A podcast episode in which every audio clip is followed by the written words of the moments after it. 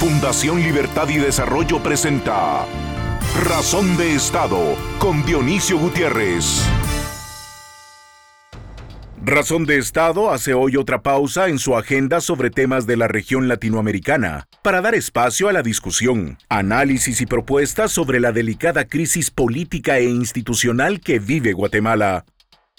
El Estado de Guatemala tiene hoy funcionarios públicos e instituciones que son, que deben ser, los responsables de la seguridad nacional, los garantes de la estabilidad política y los primeros que deben respetar y hacer respetar la Constitución. Por las condiciones de responsabilidad y obligación, las autoridades de los tres poderes del Estado, en especial la Corte Constitucional, deben desactivar las causas que están provocando lo que podría ser ya la crisis política más severa desde la apertura democrática en 1984. La inmensa mayoría de la sociedad, a través de las distintas expresiones ciudadanas y de las instituciones que representan a los sectores organizados del país, han exigido con absoluta claridad, en múltiples ocasiones, que se respete el resultado de las elecciones generales de 2023 y que termine, de una vez por todas, la deriva autoritaria en la que está cayendo nuestro país. Guatemala quiere paz, seguridad, condiciones para resolver el diario vivir y, en especial, Guatemala exige que las autoridades sean las primeras en dar el ejemplo de respetar la Constitución y las reglas de la democracia.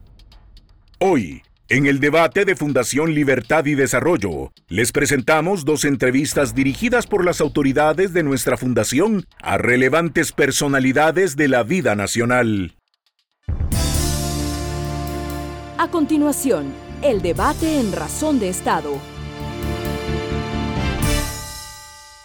Bienvenidos al debate de Fundación Libertad y Desarrollo. Hoy tenemos un programa diferente por la grave crisis política que está atravesando el país. En este primer segmento tengo de invitados especiales a la licenciada Raquel Zelaya, presidenta de ACIES, y al licenciado Luis Fernández Molina, ex magistrado de la Corte Suprema de Justicia y catedrático universitario. En el segundo segmento, Edgar Ortiz tendrá como invitados a los abogados Gabriel Orellana y Eduardo Mayora. Licenciada Zelaya, quisiera iniciar con usted. Estamos ante la peor crisis política desde el Serranazo en 1993. ¿Cómo llegamos a este punto?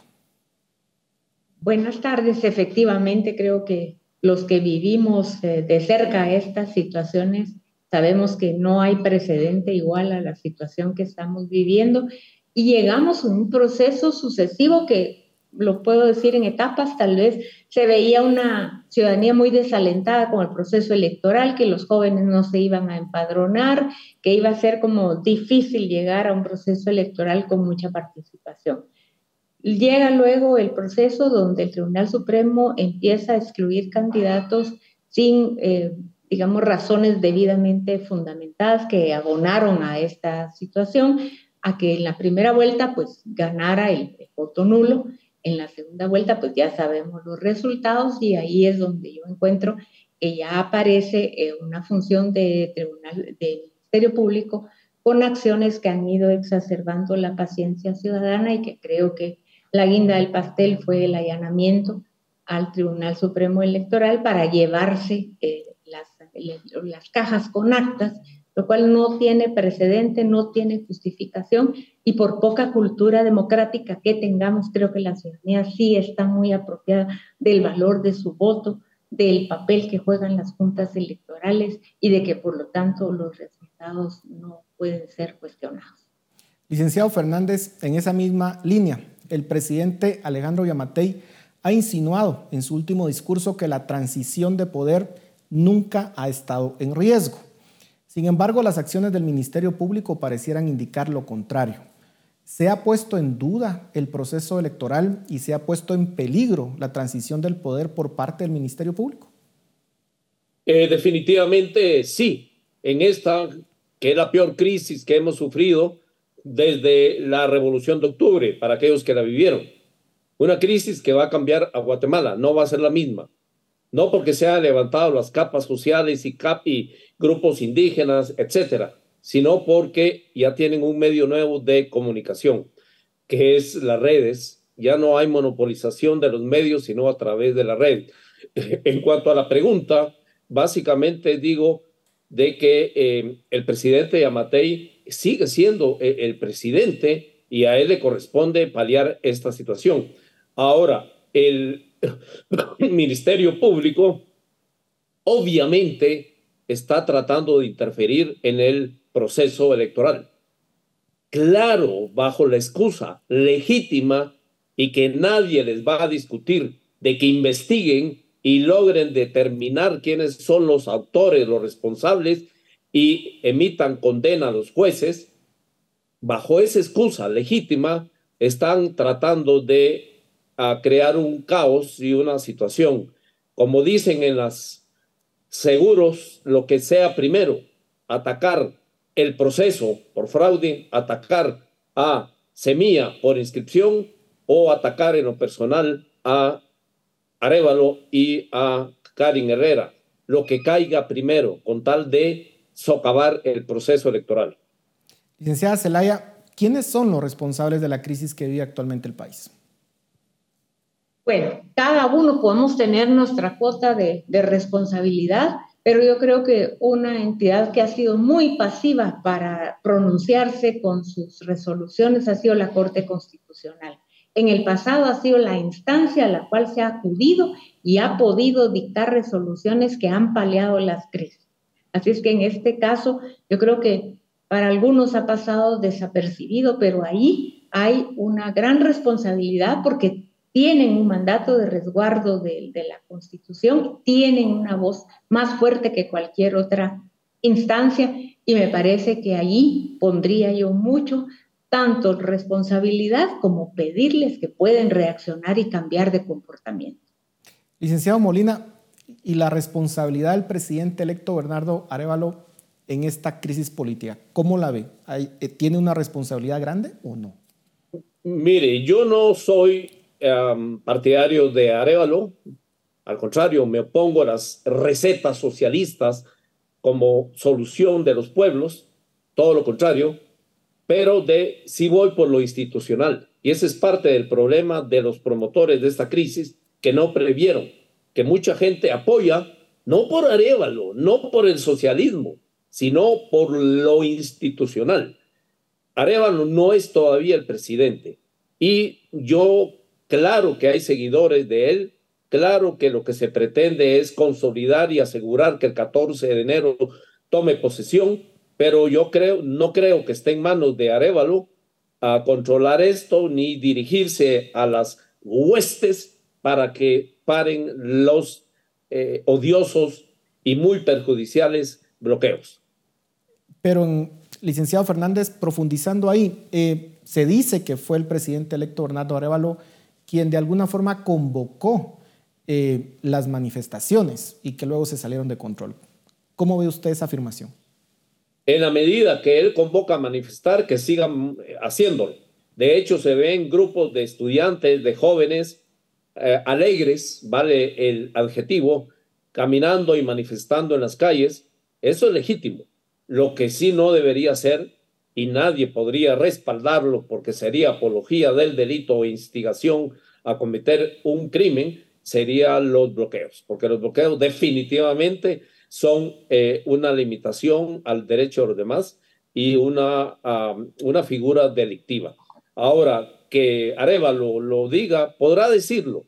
Otra cosa es que le hagan caso y no perder de vista que aquí en este río revuelto, ganancia de pescadores, han entrado diferentes grupos uh, en la misma dirección de crear caos y no necesariamente grupos de las uh, militancias del partido Semilla.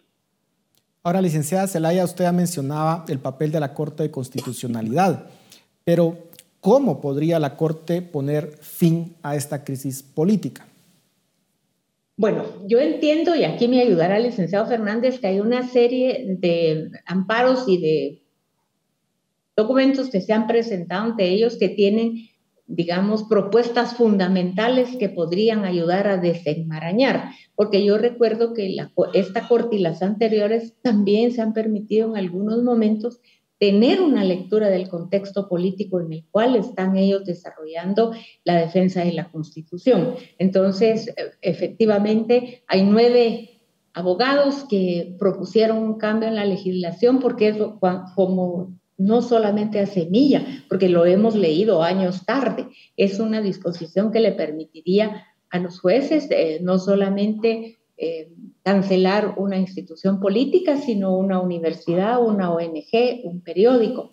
Entonces creo yo que ahí hay un punto que también eh, desahoga el tema de contestar con claridad, porque ha, dado resoluciones ambiguas. Yo oigo a los abogados disentir sobre qué quiere decir y es una redacción que da lugar para que cada parte entienda que le está dando la razón. Entonces yo creo que con unas resoluciones claras que, que todo jurista o todo ciudadano pueda conocer cuál es la dirección, me parece que hay un camino para, para la Constitución y habría que seguir llamando al espíritu cívico de ellos. Licenciado Fernández, la misma pregunta para usted. Eh, ¿Cómo puede tomar ese papel preponderante la Corte de Constitucionalidad en este momento? Eh, ¿Cuáles son las herramientas que tiene y por qué no lo ha hecho hasta este momento? Eh, bien, en, la en el último fallo de la CC yo advierto cierto distanciamiento, porque tampoco podía decir la Corte de Constitucionalidad Ministerio Público no investigue si hay una ley que le ordene investigar. Ah, pero dice que debe emitir resoluciones debidamente razonadas. Eso suena un poco de jalón de orejas. Y también que sean congruentes y proporcionales y razonables. O sea, como decir, miren, sean. Y por último, como Guinda dice, bajo su estricta responsabilidad. Creo que lo que más molesta desde el punto de vista de jurista es que utilicen la ley contra las organizaciones delincuenciales, contra el crimen organizado en un partido político. Yo no digo que el partido político pueda contener a algunas personas que cometen delitos o que el partido haya cometido delitos, pero la suspensión a que hace referencia la ley contra la delincuencia organizada, la suspensión, por favor, es medida precautoria mientras dure el proceso. O sea, no es una sanción definitiva y para que, en pocas palabras, no se siga cometiendo el delito. Pues, tráfico de personas, tráfico de armas, drogas, lavado de dinero. Para eso se suspende las licencias, permisos o personalidad jurídica. En el caso que nos ocupa sería para que el partido Semilla no siga falsificando firmas. O sea, a ese nivel de ridículo nos está llevando esta situación. Y esas investigaciones que la licenciada Zelaya bien mencionó de haber secuestrado, eh, tanto en la zona 9, Parque de la Industria, como en el Tribunal Supremo, unos dejando de lado la pregunta lógica, ¿para qué? Qué es lo que buscan, está la cuestión puramente formal. Y el proceso electoral, valga el comercial, no puede cerrar hasta que devuelvan esas cajas al Tribunal Supremo Electoral debidamente inventariadas, porque el tribunal debe sellar eso al terminar. ¿Qué quiero decir? Que todo indica que el 31 de octubre no va a terminar el proceso electoral. Entonces, eh, eh, la CC en este último fallo, que es gallo gallina, sí, si es penal, que investigue lo penal. Si es electoral, que investigue lo electoral. Si es civil, que investigue lo civil. Y si es administrativo, que sea lo administrativo. O sea, jugó al gallo gallina. Pero, como dije al principio, sí dejó marcadas algunas pautas que dan a entender, como decir, miren, si van a tomar esas resoluciones por la vía penal, que sea con criterios de razonabilidad y proporcionalidad. Licenciada Zelaya, las protestas piden la renuncia a la fiscal general Consuelo Porras y al fiscal Rafael Coruchiche. ¿Qué salidas tiene el Ministerio Público ante esta grave crisis en su imagen? Pues estas peticiones se han ido aumentando, profundizando en toda la geografía nacional. Queriendo ser positiva, yo diría, eh, justamente dando seguimiento a la intervención anterior del licenciado Fernández, urge que el Ministerio Público informe que ya revisó las actas, que no encontró nada y que se validan los resultados. Eso cada vez va a ser menos efecto y fue el detonante para lo que estamos viviendo. Entonces, realmente eso sería un primer paso. Y yo sí veo mínimo que el licenciado Curruchiche por él mismo renunciara, porque de verdad ha sido el vocero de toda una serie de situaciones donde él es, como decía Álvaro Arzú, la última tablita de la marimba y sobre el cual han caído todos los focos, cuando realmente él ha expresado uh, indicaciones que se le han dado. Licenciado Fernández, ¿cómo ve usted la salida del Ministerio Público en esta situación? Salida en el sentido renuncias. Salida en el sentido del desgaste que ha tenido en su imagen y cómo puede recuperarla ante la población.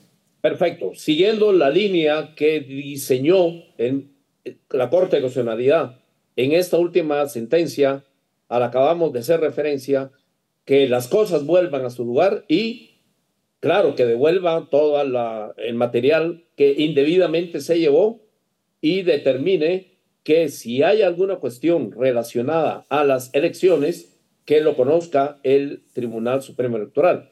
Que dicho sea de paso, siguiendo el principio de stare decisis, por favor vean la sentencia de la Corte de Constitucionalidad 2395-2006, que es el caso de eh, Ríos Montt, en el cual la CC dice, mire, disculpe, lo que usted plantea, dicho sea de paso, eh, Mario Fuentes, amigo mío, le dice, no se puede, porque ya el registro de ciudadanos inscribió a Ríos Montt en el 2003 eh, y participó en las elecciones. O sea, eso ya pasó, eso ya no se puede revisar en aras del principio jurídico básico de preclusión. Eso ya no se puede revisar. Si hay algunos autores responsables penalmente y estamos dentro del periodo de no prescripción, por favor, si nadie dice que no, sigan adelante. Hay que determinar quién del el movimiento Sevilla, en caso haya firmas falsas, muchas firmas falsas, porque a veces hasta en una feria de parroquia se confunden las firmas y los números del EPI. ¿Cómo no lo va a ver en esos listados? Pero que lo demuestre el Ministerio Público y que lleve adelante contra el ministerio no avala elecciones. El Ministerio Público persigue, determina a los responsables y los presenta ante un juez penal a través de una acusación. Es que se limite el Ministerio Público a lo que le corresponde. ¿Que hay delito? Pues no lo sé. Que lo averigüe y que persiga, repito, a quienes son los responsables. Pero ellos no son los guardianes de la democracia. Los guardianes del orden constitucional son el, la Corte de Constitucionalidad, artículo 268 de la Constitución, y los encargados de todo lo relativo a inscripción, cancelación, sanciones, multas y obviamente cancelaciones es el Tribunal Supremo Electoral. Algo más, el artículo 211 de la Constitución dice que ningún tribunal puede revisar lo que otro tribunal ya resolvió en este caso, el Tribunal Supremo Electoral en el año 2018 inscribió a Semilla, pues como no ha prescrito, vayan con los responsables ahí. ¿Quiénes eh, también a nivel institucional, también a nivel Tribunal Supremo. Y los de afuera habría que ver.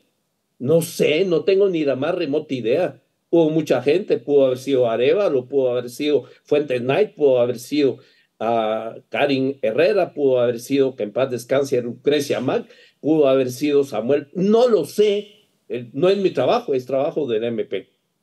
Licenciada Zelaya, eh, ya nos quedan pocos minutos, pero se dice que una de las salidas para esto es el diálogo. ¿Quiénes podrían participar de ese diálogo y qué acuerdos debieran alcanzarse ahí? Bueno, primero esperemos que esta misión de mediación de OEA que está instalada desde el lunes en Guatemala pueda llevar a feliz término una mediación que concluya, digamos, en un diálogo donde yo diría, lo, como en cualquiera, ¿verdad? es importantísimo que haya real y verdadera voluntad política, se tendría que decir en este caso, de solventar el tema. Y ahí es donde hay una discusión que si el presidente electo sí o no. A mí me parece que por estar en transición política deberían estar los dos. No estoy haciendo lo responsable, pero creo que él tiene un liderazgo como una persona recientemente electa con numerosos millones de votos. Entonces, él creo que instancias como la conferencia episcopal, los 48 cantones, es decir, no deberían ser muchos, pero que tengan legitimidad ante la población y den una salida porque la alternativa, si esto no prospera, alguna modalidad de diálogo para que esta crisis tome otro rumbo, es que en la mañana oía un analista externo que decía, pueden estarse esperando que esta desesperación de los bloqueos, que las personas que están en la informalidad, 70% de la población guatemalteca, viven del día a día llega el punto que llega el hambre, llega la falta de ingresos para el hogar, la dificultad de moverse para una cita médica, para un viaje de negocios, en fin. Entonces, realmente tendría que eh, no esperarse a que la violencia lleve, como hemos visto en otros países, al saqueo de farmacias, de supermercados, de todo, porque entonces ese sí puede ser un elemento para tratar de convencer a la gente que entonces sí entren fuerzas militares y, de choque ya más definitivo ante estos desbordes. Licenciada Zelaya, eh, licenciado Fernández, me quedan 20 segundos, pero quisiera tener las conclusiones de ustedes y un mensaje final. Empezamos con usted, licenciada Zelaya. Bueno, yo reitero, yo creo que es una crisis sin precedentes donde la madurez, el compromiso cívico de los actores que más directamente pueden mover los hilos de esta situación deberían ponerse en común y ser parte, digamos, de esta transición política que estamos viviendo. Ustedes ven que es paradójico que se esté llevando todo este tema y que aparentemente hay una transición técnica entre los... Eh, el, gobierno entrante y saliente. Yo creo que debe ser un momento de que definan esta situación, cómo conjuntamente pueden contribuir, no estoy hablando de responsabilidad, sino estoy de el compromiso con el país, porque va a sufrir la gente de menores recursos, la economía nacional y la imagen del país en el contexto internacional. Licenciado Fernández, cerramos con usted.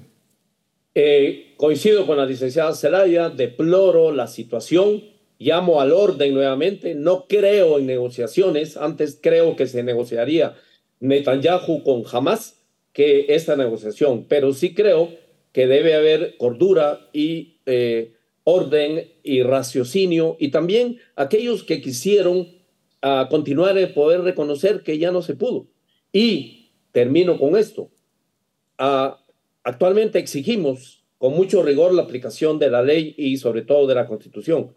Lo mismo se le va a exigir al gobierno de Bernardo Arevalo, que se ciña, que se adecue a lo que dice la Carta Magna. Muchas gracias.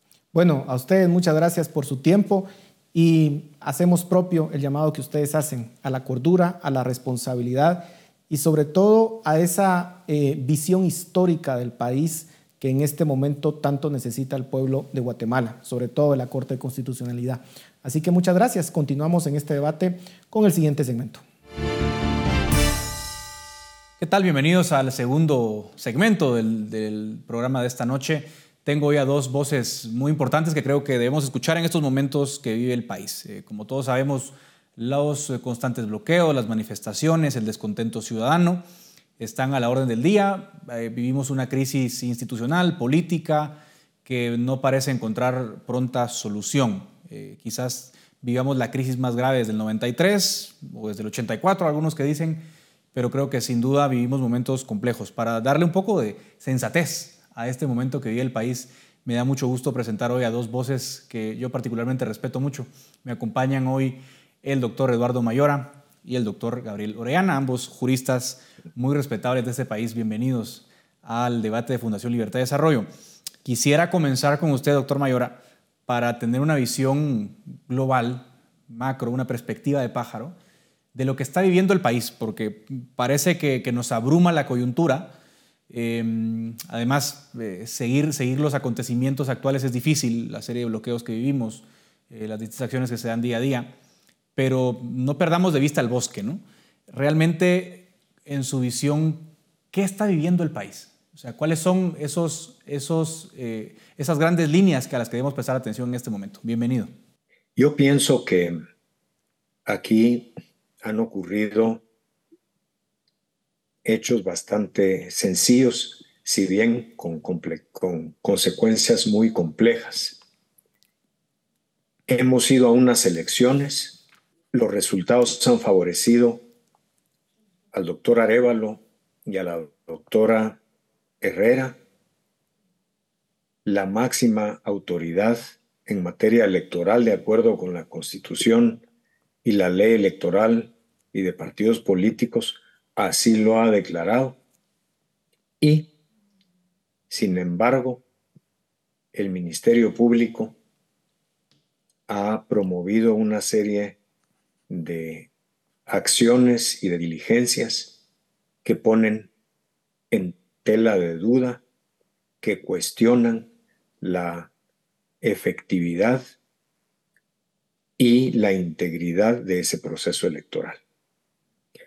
A partir de esos cuestionamientos, que como los procesos, en lugar de transparentarse, siendo un asunto de, del máximo interés público, en lugar de transparentarse, se mantienen en reserva, pues los ciudadanos hasta el día de hoy verdaderamente ignoramos cuáles puedan ser esas bases, esos fundamentos, esos indicios contundentes que justifiquen allanar el Tribunal Supremo Electoral, secuestrar actas, pedir los datos personales de esos voluntarios guatemaltecos que fueron a prestar su contribución cívica a las juntas receptoras de votos, a las juntas electorales y, como decía, a poner en tela de juicio la democracia guatemalteca, el proceso electoral. Entonces, esa es, en mi opinión, la cuestión fundamental.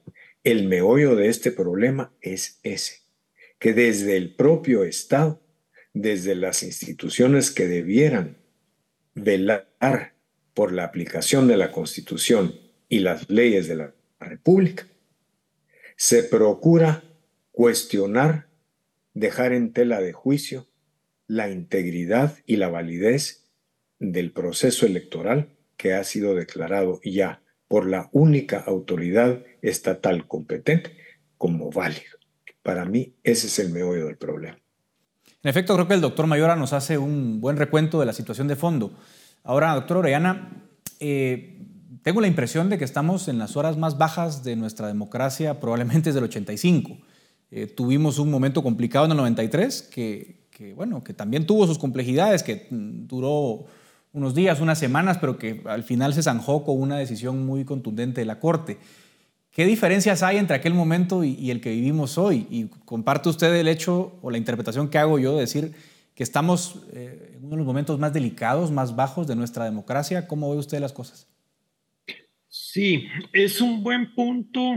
Es muy importante y trascendental para la historia constitucional de nuestro país. Eh, a mi manera de ver las cosas, la primera gran diferencia que tenemos es que en aquel momento eh, hubo una corte de constitucionalidad que sin mucho, vamos a decir, sin mucho remilgo, sin mucho titubeo, enfrentó al toro por los cuernos. Eh, recordémonos que en aquel momento era prácticamente imposible acercarse a la corte de entrar, para ser más exactos, ingresar al recinto de la Corte de Constitucionalidad para todos aquellos que en algún momento quisiéramos plantear alguna acción porque el, eh, el sitio, la, la cuadra, literalmente estaba acordonada por elementos de seguridad.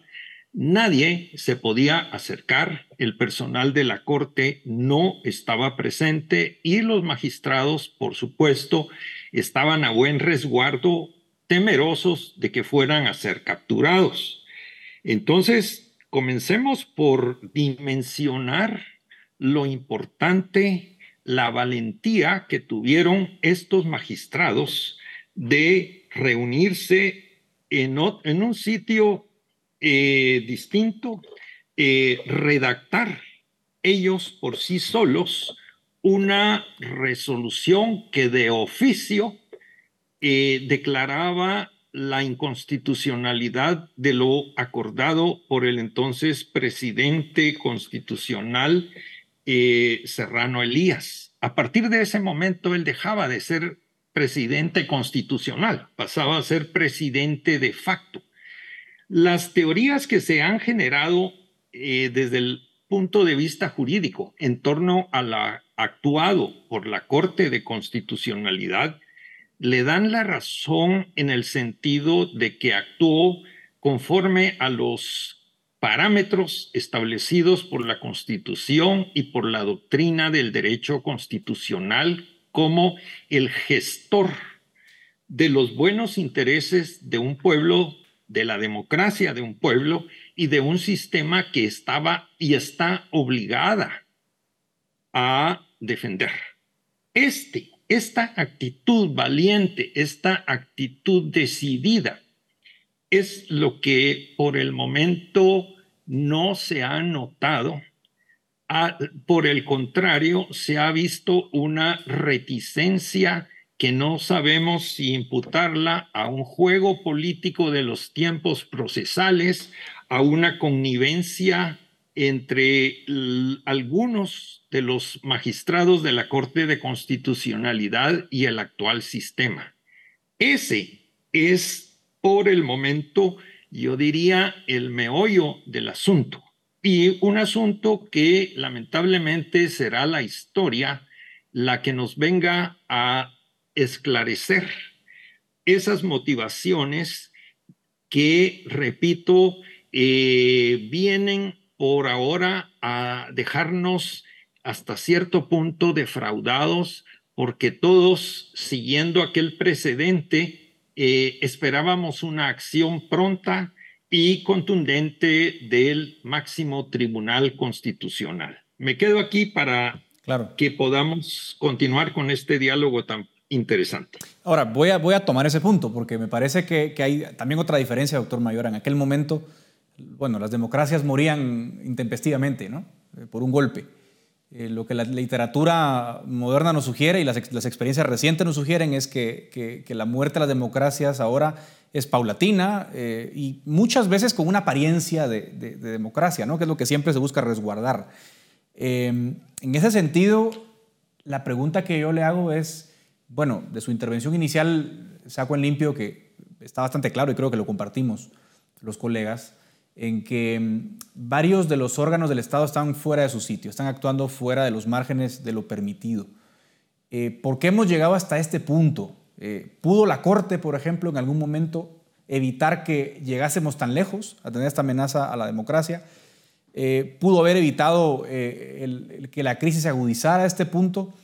Y puede ahora, en todo caso, ponerle fin a esta crisis o, estamos en otra ruta que no es necesariamente la salida jurídica al punto en el que estamos ahora, doctor Mayora? Creo, Edgar, que la respuesta a ambas cuestiones es afirmativa.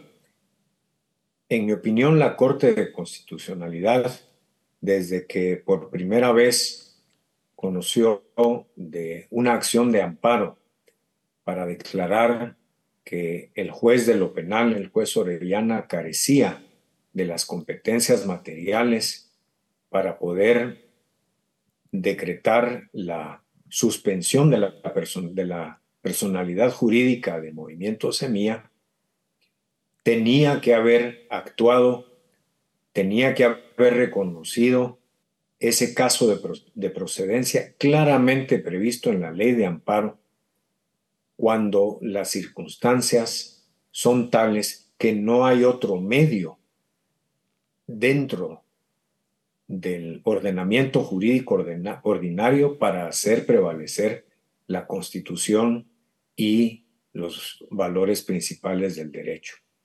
No lo hizo en ese momento. Pienso que todavía puede hacerlo de acuerdo entre otras cosas, con los propios criterios que de manera general y a nivel abstracto ha pronunciado en relación con la cuestión de competencia que le fue planteada.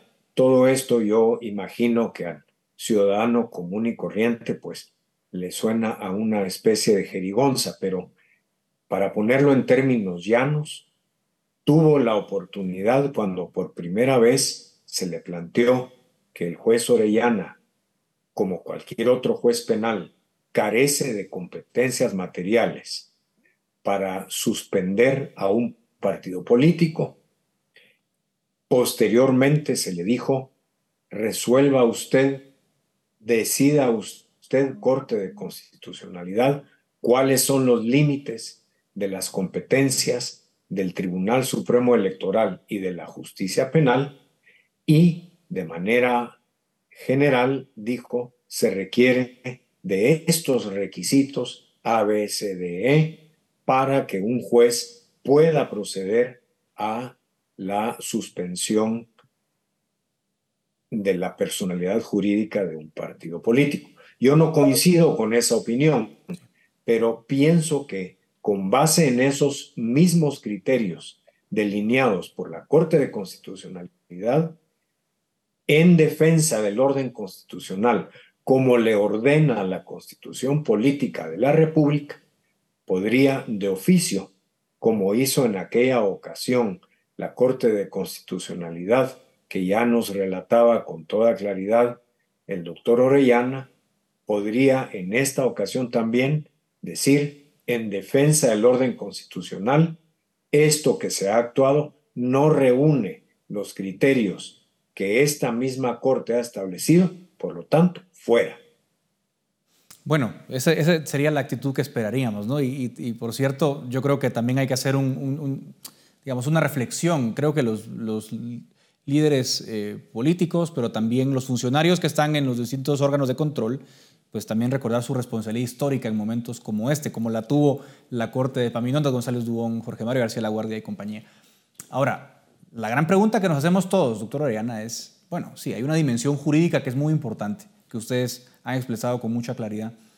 Ahora, en este punto, con el nivel de bloqueos, de medidas de hecho, em, pareciera ser que también debería haber una, ruta de salida política. Y entonces mi pregunta es, ¿quiénes deberían estar haciendo qué? Por lo menos para comenzar a ver una luz al final del túnel. Bueno, hay un punto en, este, en esta pregunta de lo más interesante por cuanto que ha sido históricamente relegado al olvido u ocultado o refrigerado convenientemente. Concretamente me estoy refiriendo a un mecanismo de defensa constitucional que está contenido en el artículo 45 de la Constitución, que es el derecho de resistencia. Quisiera nada más recordar que el derecho de resistencia del pueblo, cuando se dan violaciones a la Constitución, no es un mecanismo nuevo en, el, el constitucionalismo guatemalteco. Arranca con la Constitución de 1945 y con más o menos distintas modulaciones se conservó a lo largo de esa época hasta la fecha en el cual está perfectamente bien delimitado. ¿Por qué quiero referirme al artículo 45? Porque el artículo 45, de acuerdo con Max Kessler Farnés, que fue el tal vez el, más eh, eh, acucioso comentarista de la Constitución de 1944, era un, es un mecanismo que debe suplir la ausencia o la deficiencia de cualquier tribunal constitucional eh, en un momento determinado. Y en este caso está funcionando, vamos a decir, por fuerza de las circunstancias. Tal vez, obviamente, no es lo que debiera ser, no, no, porque fallaron los otros mecanismos. Léase concretamente eh, el fracaso de la Corte de Constitucionalidad en gran medida es el responsable de estos movimientos que están ocurriendo en la calle. Pero indudablemente tenemos que considerar algo que, repito, se ha tratado de soslayar sistemáticamente por eh, la jurisprudencia guatemalteca, por la doctrina guatemalteca o simplemente se ha narcotizado y se mantiene dormido. Pero el hecho estriba en que si en un momento determinado tenemos que defender la constitución y la Corte de Constitucionalidad no es capaz de hacerlo, pues la propia constitución reconoce al pueblo ese derecho y recordemos también que en uno de los artículos transitorios, si no me equivoco, el 21, le da carta de naturaleza a la violencia. Es decir, reconoce que pueden presentarse situaciones de violencia que no hacen perder la validez de la Constitución. Entonces aquí el punto que debemos eh, también tener muy presente es que, mal que bien, si quieren ustedes, fuera de lo normal, pero dentro de ese mismo cauce constitucional, la violencia, y si se le quiere llamar violencia en algún momento, está reconocida en el artículo 45. Pero si hurgamos un poco más en la doctrina, recordemos que la misma Comisión Interamericana de Derechos Humanos, la Corte Interamericana de Derechos Humanos y algunos, el Tribunal de Derechos Humanos de Europa han reconocido que este derecho de resistencia a la autoridad en ciertos parámetros es un derecho prioritario porque está defendiendo nada más y nada menos que una de las columnas vertebrales del Estado de Guatemala en este caso, como es la democracia que está plasmada en algunos de sus otros artículos. Entonces, eh, la teoría jurisprudencial moderna, hasta la fecha, lo que dice es que en un momento dado, si tenemos que optar entre defender ese pilar que es el Estado de Derecho, el Estado democrático constitucional de derecho, versus la libre locomoción, para poner un ejemplo, eh, debe prevalecer la defensa de la democracia. Punto. Así de sencillo. Y luego también veamos que el fundamento del derecho de resistencia está anclado entre otros, en el derecho de libre emisión del pensamiento. Hay que leer cuidadosamente el artículo 35 de la Constitución para ver que perfectamente encaja en esa libre expresión de los derechos que tiene la gente a manifestarse. Un pueblo al que se le pone el bozal sencillamente es un pueblo sometido a una bota dictatorial y que sencillamente deja de ser una democracia. Me quedo aquí para no monopolizar el tiempo. Para ir terminando, doctor Mayora. Una sociedad, una comunidad política no puede funcionar sin un grado mínimo de virtud cívica de sus élites. Eh, ¿Cuál es la salida? O por lo menos cuáles son los primeros pasos que deben darse para salir de esto. Los bloqueos prolongados en el tiempo son insostenibles, o sea, la situación eh, no puede seguir así. Eh, ciertamente esos, esas manifestaciones son resultado del fracaso de resolver los problemas por la vía institucional. ¿Cómo reconducirla? ¿Quiénes son los responsables? ¿Cuáles son esos pasos que hay que dar? Esa virtud cívica que demanda en estos momentos. Yo pienso que en esta situación, el primero en cumplir con esa virtud cívica debe ser el jefe del Estado.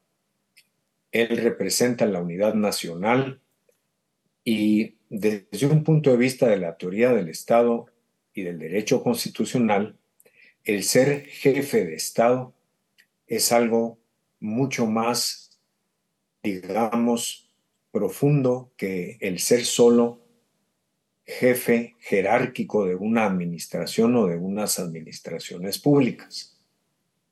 Conlleva unas responsabilidades fundamentales de conseguir precisamente la viabilidad de la vida pública del Estado dentro de los cauces constitucionales. En ese orden de ideas, en mi opinión, el jefe del Estado en estos momentos, ponderando los valores, los principios que están en juego, como son el de la vida democrática, el de la alternancia en el poder, el de la tranquilidad y la paz social, tiene que ejercer esa función y pedir a la fiscal general, al fiscal Curuchiche, al juez Orellana, que ante el clamor popular, no porque estén obligados, sino precisamente por esa virtud cívica, consideren dejar los cargos que al final de cuentas han aceptado para cumplir y hacer, la, y hacer cumplir la constitución y las leyes pero todo ello para el bien común, para los grandes fines constitucionales. No puede ser que un, una sociedad políticamente organizada esté en la situación que vivimos, que, como suele decirse, esté a punto de arder el clamor popular y que cualquier funcionario público se aferre al ejercicio de sus funciones, aunque tuviera las mejores intenciones, aunque hubiese actuado rectamente entendiendo que ese era su deber, cuando se llega a este momento, las circunstancias, esas virtudes cívicas a las que usted se refiere, imponen el imperativo de hacerse a un lado y de ceder para que la paz social, para que la tranquilidad pueda reencauzarse. Si verdaderamente existen indicios, si verdaderamente existen causas, pruebas, etcétera, para seguir adelante con ese proceso penal, pues otros que hagan el, que hicieran el, el, el eh, rol de fiscal general, de agente fiscal, etcétera, etcétera, pueden continuar con la promoción de estas acciones, insisto, si hubiesen los indicios razonables. Entonces, en resumen, creo yo que dadas las circunstancias, es imperativo que el jefe del Estado marque la pauta, que el jefe del Estado pondere las circunstancias, pondere las alternativas y con visión de virtud cívica con visión de preservar la unidad nacional, respetuosamente invite a los funcionarios cuestionados a que consideren en aras de la paz y la tranquilidad del Estado y de la sociedad, dejar sus funciones, dejar que otros continúen con el ejercicio de las mismas y que las cosas vuelvan a su causa.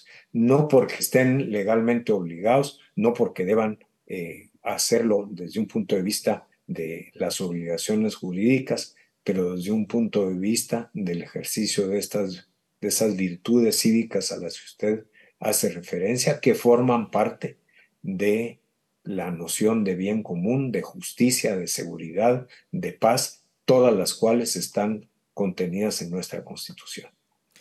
Hago propias sus palabras, doctor Mayora. Me parece que en este momento de crisis evidente y de clamor popular, yo también hago ese llamado al presidente de la República que ejerza con responsabilidad ese liderazgo. Se nos acaba el tiempo, pero yo creo agradecer eh, atentamente al doctor Eduardo Mayora y al doctor Gabriel Orellana por esta interesantísima conversación. Como decía al principio, sensatez es lo que se necesita en estos momentos y ustedes nos han arrojado muchísima. Gracias a ustedes y también gracias a la audiencia. Hasta aquí llega el debate de Fundación Libertad y Desarrollo. Razón de Estado con Dionisio Gutiérrez es una producción de Fundación Libertad y Desarrollo.